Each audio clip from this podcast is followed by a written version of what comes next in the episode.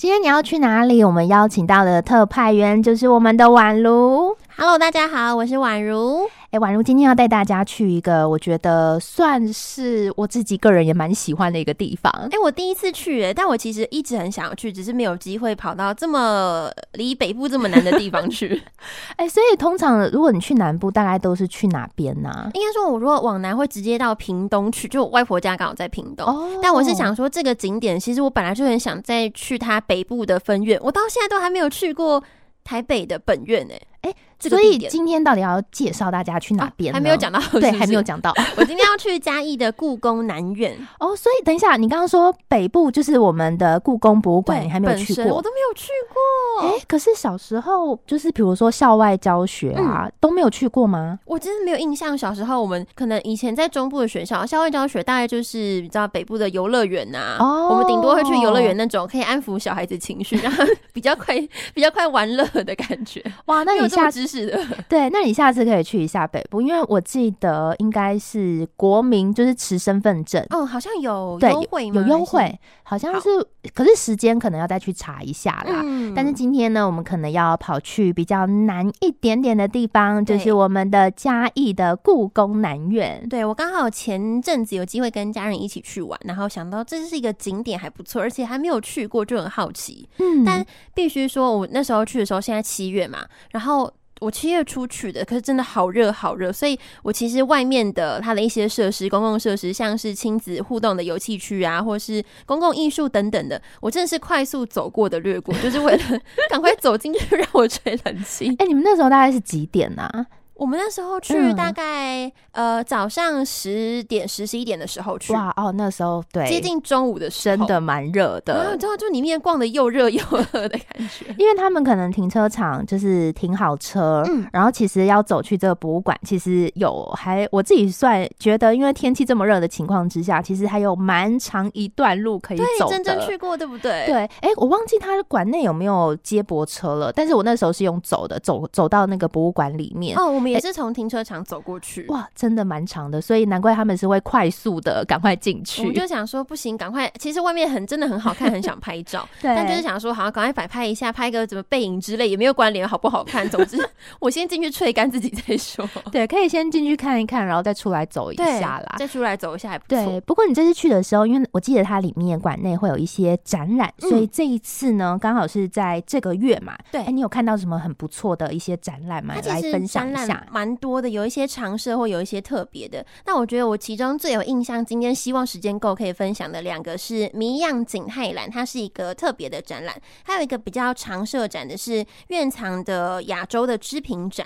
那那个景泰蓝的那个展，其实我以为景泰蓝是一个，哎、欸，我还没有认识到的蓝色。嗯、真正应该知道我最爱最爱就是蓝色，所以我看到蓝色就会马上被吸引过去。对，他喜欢到蓝色，我觉得他整个人都是蓝的。哎、欸，这我开玩笑的啦，整个人都很忧郁，是不是？对，感觉好像可以去拍那个叫什么，有一个电影哈，你说很高大，欸、对，纳美人，阿凡达，阿凡达，对，有到那个地步吗？好啦，其实是没有，但是 他的脸其实是长得很漂亮的，只是他真的蛮喜欢蓝色。对，因为看到蓝色就会觉得哇，心情你知道整个开阔了起来。对，蓝色对我来说不是那种忧郁的蓝色，只是会觉得哦，是我习惯然后很喜欢常看到的颜色。不过这刚刚说到这个展览就是景泰蓝，嗯、所以它是有关于颜色吗？对，它是有关于颜色。它其实里面都是展览一些，哦、比如说以前古代、明代或是清代会使用到的瓷器或是碗盘等等的。可是我想象中的古代的东西，好，可能我历史不太好，但我想象中会比较是那种金碧辉煌啊。或者是古铜色之类的一些瓷器，哎，对对，所以我就很好奇，为什么这一区瓷器都是其实有蓝色，而且有很多动物的形式，嗯、甚至有一些你觉得很西方的一些。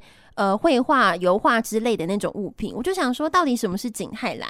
然后我才知道，哦，景泰蓝是他们之前一个金属的一个叫做珐琅釉的一个小一个小小的工艺技术。嗯、那为什么叫景泰蓝？是因为它刚好在明代中，就是景泰皇帝景泰时期盛传进入中国的，所以叫做景泰时期的蓝色，所以才叫景泰蓝。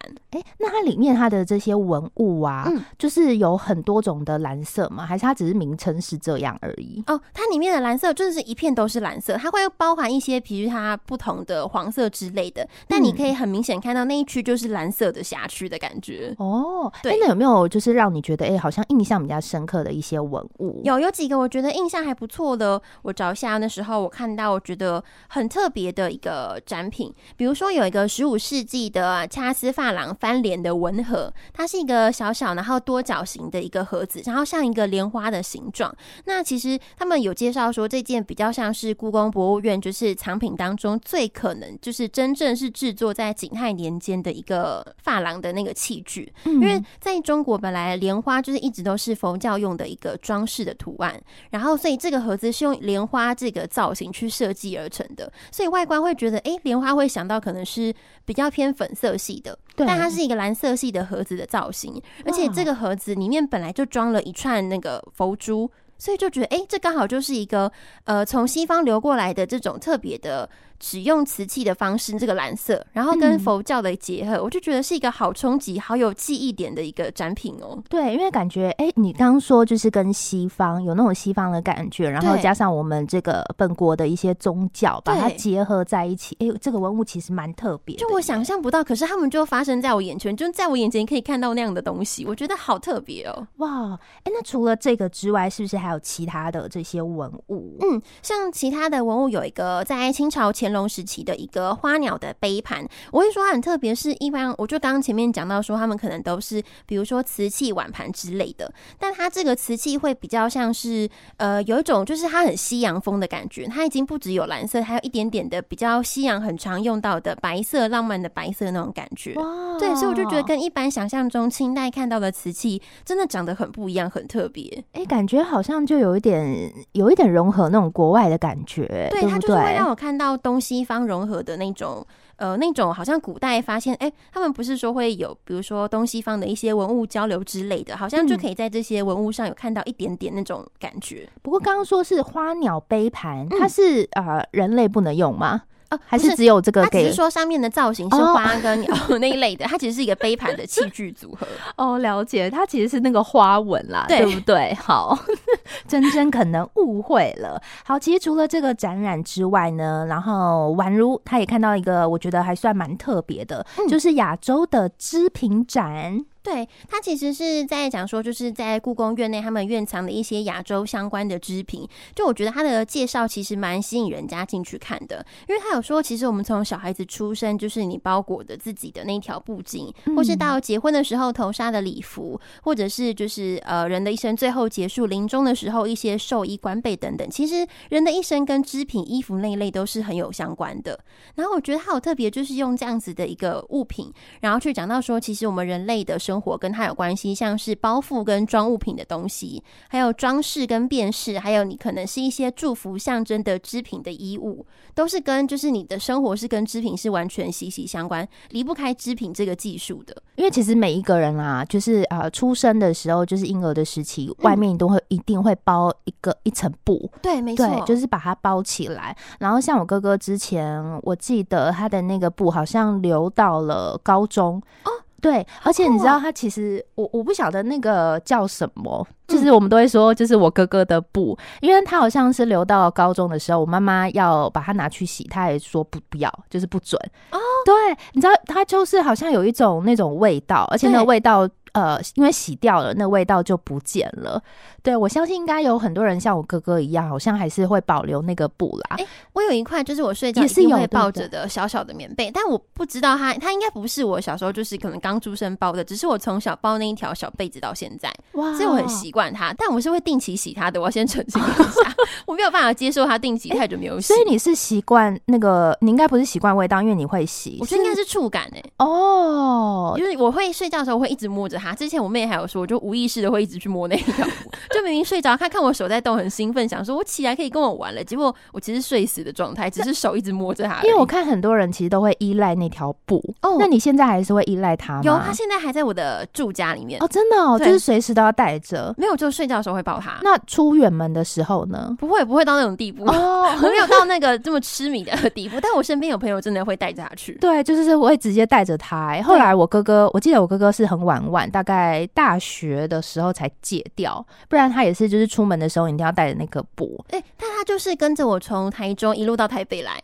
哇，好对，我有把它带上台北来。对，我觉得这个跟这个你刚刚说这个亚洲织品展，对，有一点关系。对，这个背巾就是那个婴儿时候的背巾，其实我觉得还蛮类似的。对，但我觉得它这个亚洲织品展很特别，在于我想说织品可能就是会不会展示说我们从小到大不同场合需要用到的衣服啊，或是一些装器具。就它是展出其实世界各国跟织品有相关的东西，你就可以让就是让去参观展览的人知道，其实织品真的跟全世界人类都有关系，像是还有一个很特别，印度在二十世纪有一个香料的坚果包，嗯，就是你可以知道，除了衣服之外，其实装这种香料的收纳袋，然后也是用就是织品这一类的技术去设计的，所以你可以看到二十世纪那个时候的文物，那个坚果包长什么样子。然后还有比如说日本的一些工作服的外套，也是二十世纪前期看到，就是。它上面很日式，然后颜色比较简单一点，大概只有比较偏深色的蓝色、偏黑色跟白色、黑色这样子的纹路，然后是日系的一个服装。然后就像它还有一个明代晚期的一个长命富贵牡丹的文景，就很中国风的一个。一个被子，一一床被褥的那种，就是设计感，它就是比较会有红色，然后所以上面会有比如说牡丹啊，或是云纹啊、璎珞、珠玉等等这样子的象征富贵的意思。就我觉得，就像他刚刚前面展览想告诉大家说，其实织品本来就是从物质的功能，或是你人跟人之间的社群关系，或者是精神象征，比如说呃，刚刚说到牡丹这种代表富贵的类型，那种精神象征的东西，其实它就是跟我们的生活完全是呃。怎么讲？全面都有关系的。对对对，哎、欸，其实你当下去看他们的功法，你会觉得哇。就是以前的人真的很厉害，因为他们的那个，比如说他们的一些，就是那一些材料可能没有像现代就是这么丰富，但以前你就会觉得啊，他们这个时代就可以做出这样的东西，其实是蛮特别的，而且他们功法都好细致，嗯，他们那些设计的纹路等等，我都觉得怎么可以用，就是双手怎么会做得出这种东西，很佩服哎，欸。不过你这样子看下来，你有没有最喜欢哪一件作品呀？啊？最喜欢哪一件作品？好，我可能太现代风了，我待会可以给。给你看照片，他在展区的最后还有特别去展出一个，比如说婚礼的时候有一套，呃，他在最后的展区有一套红色，就是传统的中国风习俗的婚礼的衣服，就大红色的那一种。可是他搭配的那个可能现场的光线问题，还有他搭配的一些造型或是动作摆动，会让人家觉得好现代，可是又好。